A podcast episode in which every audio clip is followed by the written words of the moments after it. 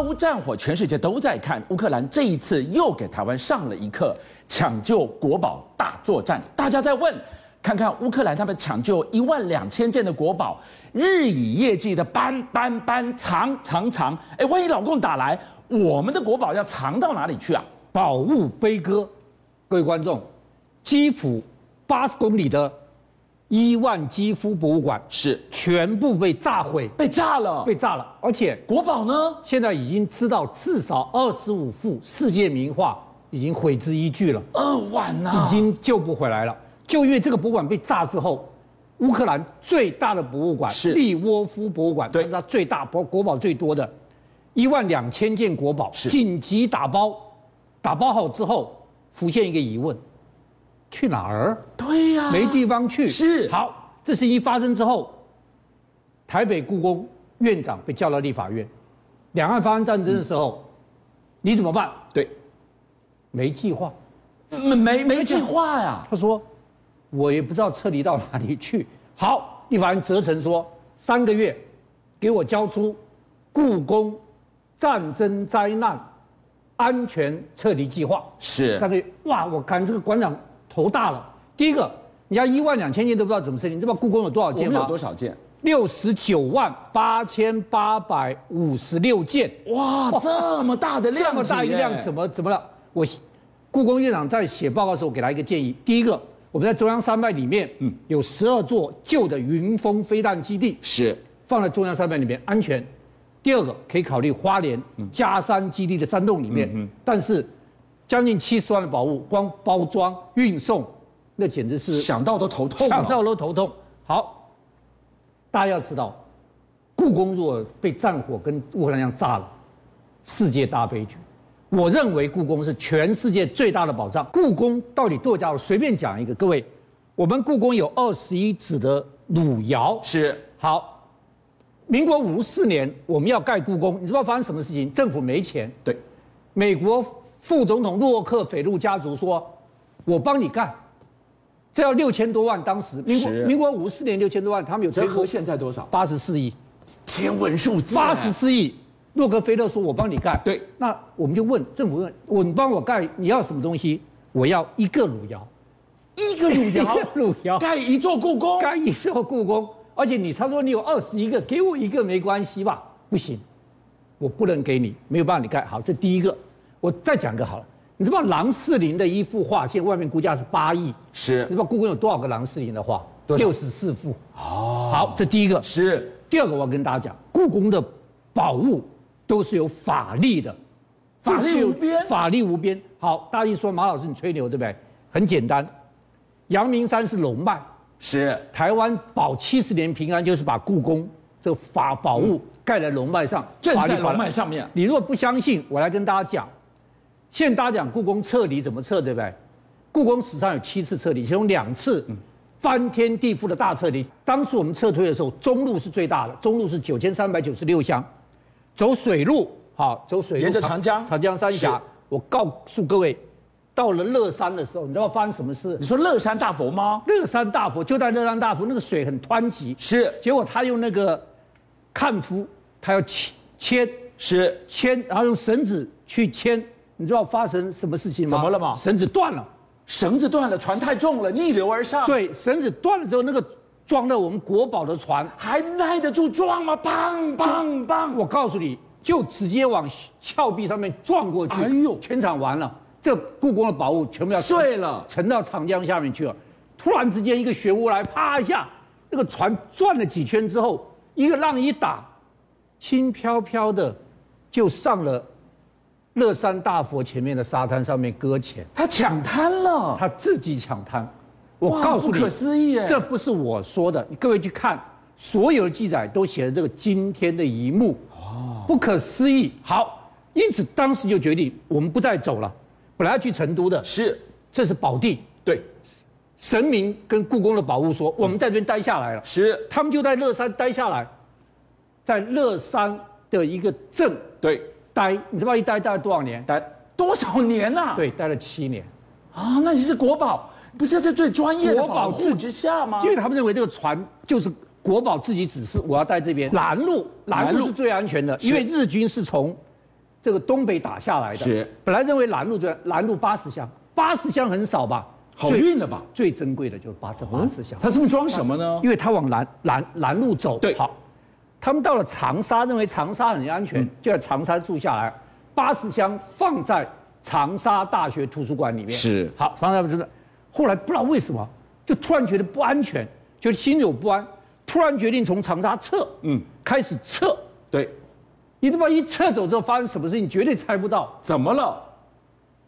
日机突然来了，轰炸长沙，完了，把长沙大学图书馆炸个粉碎。我前脚才走，后面就开炸，没错那我就晚一分钟，我不是毁了吗？晚不到一周，晚不到一周，假如他再多待超过一周，就整个炸毁了。太惨了，太着好，结果呢，走走走走走，哎，本来是要往重庆走的，是，突然间就觉得不对，弯到安顺去，嗯，遇到一个华岩洞，是，我告诉你，古物自己找，他有法力的，他就找了安顺华岩洞，嗯，他就在华岩洞里面待下来了。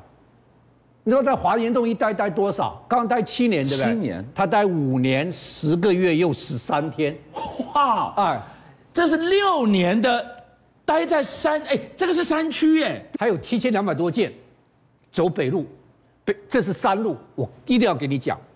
走到绵阳的时候，绵阳就是现在原子弹的那个发射中地，对绵阳有个便桥，就有一部车子爆胎，嗯，爆胎以后，绵阳变成让冲下去，掉到河里面去，你想完蛋了，国宝的车子爆了胎，对，哇，这一次总是救不住了吧？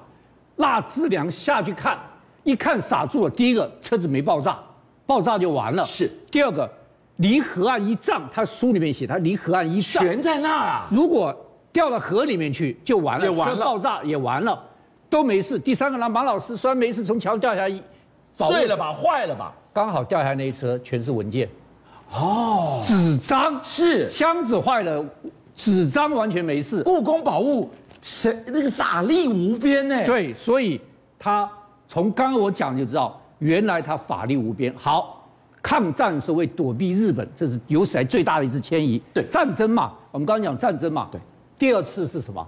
就是国共战争，是从大陆迁来台湾。好，从大陆迁来，那也是法力无边了、哦好，我先讲简单一个，大家知道，我们是船舰跟飞机运来台湾，是船舰是三班次，第一班次是一九四八年十二月二十二号的中鼎号军舰，第二次一九四九年一月六号的海护号招商局的船，两舰都把故宫的宝物安全运到台湾了。是，一九四九年除夕过年了，对，最后一个昆仑舰，对上面是最珍贵、最珍贵的了。它上面运了哪一些？，好，我先跟大家上面运了些什么。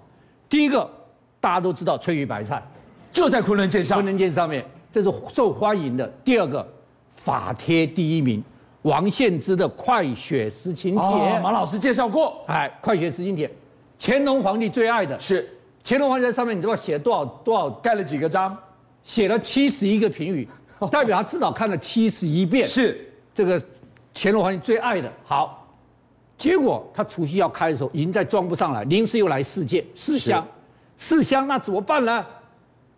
索玉敏居然说，丢，不是丢四箱，他丢行李。丢行我觉李，得故宫真了不起，刚才索玉明居然把自己的行李全部拿出来丢下去了。啊是索玉明一丢，他是故宫的漆漆器专家领头的，他一丢大就丢，把这三箱弄上来。本来三天到台湾，搞到了四天才到台湾。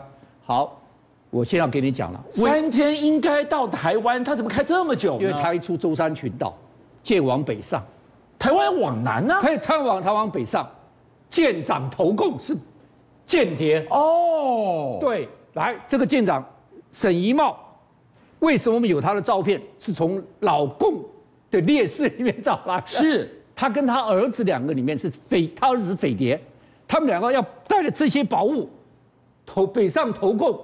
这个时候，副舰长这个主楚方楚联方就问这是索玉明，问索玉明说：“我们北上还是南下？”是所玉明说：“南航，楚联方找了枪炮长，把舰长制服，终于北上了舰，开始往回来，走了二十四。差一点点就船上喋血你了。看看，我们的这宝物顾王宝多有灵性啊！是，居然全部毫发无伤的。好，我再跟大家讲，还有飞机，飞机运来，飞运运飞机都是几大队？十大队。是我老爸就是六大队十大队，哦，十大先到嘉义，后来到屏东，对我就是屏东十大队的。是好，我老爸就是十大队，我们村子全是十大队的。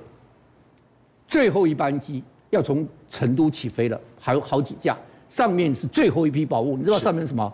甲骨文、唐三彩这、都会一个比一个珍贵啊！唐三彩都在是上，面，已经待不下了。对这时候有一个人跑来了，就是张大千，是大胡子张大大千，胡张大千带了七十八幅敦煌的模林画，是要上飞机，根本他都上不了飞飞机机。满了啊呀，对，好，那教育部长韩立武就跟他说，对，你你这些东西通通上不了飞机啊，因为已经通通满了，大家都在飞机上。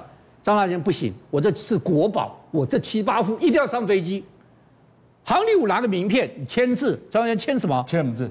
到台湾，你这七八幅全部捐给故宫，不是你个人的。全给国家，我才在。大大将就圈一签之后，杭立武上飞机丢一件行李，这我的行李啪丢，第二件行李啪丢，跟索玉民一样，对，把自己的行李全部丢了。然后他给张大千说，里面装什么？装了我二十几两黄金，那是我一辈子的心血。为了你这个七十八幅，连黄金都不要了。到了一九六九年，是张大千捐给故宫。哇，你看这些国宝，每一个东西都是这么珍贵的。你看，我刚讲这么多，故宫的国宝都有灵，居然一件都没有留在大陆，但是我们最后还留了一件给给中国大陆，为什么运回来呢？就是这个司母戊鼎。哦哇，这个鼎太重要了。好，各位看这个鼎，这个鼎是商朝的一个鼎，是是有史来最最大的一个鼎，是，它总共是八百三十二点八四公斤，哇，哎，他大到这个程度，人站在旁边，奇高哎，蒋介石过六十岁大寿，对，当做他生日礼物送给他，是他简直高兴的不得了。好，这个鼎我一定要了。结果最后他放在南京，你知道吗？最后南京要最后一架班飞机是，从南京博物馆送到机场，你知道发生什么事情？什么事？太重了，搬不上飞机。八百公斤哎呢？八百三十二公斤，怎么人力都搬不上飞机，搬不上飞机，最后把它留在南京机场，哦没有上飞机。这是故宫国宝里面唯一一个没有上飞机的遗珠之憾、啊遗珠站，所以老共立即把它放在北京博物馆里面列为第一国宝，列为永远不能出境的国宝。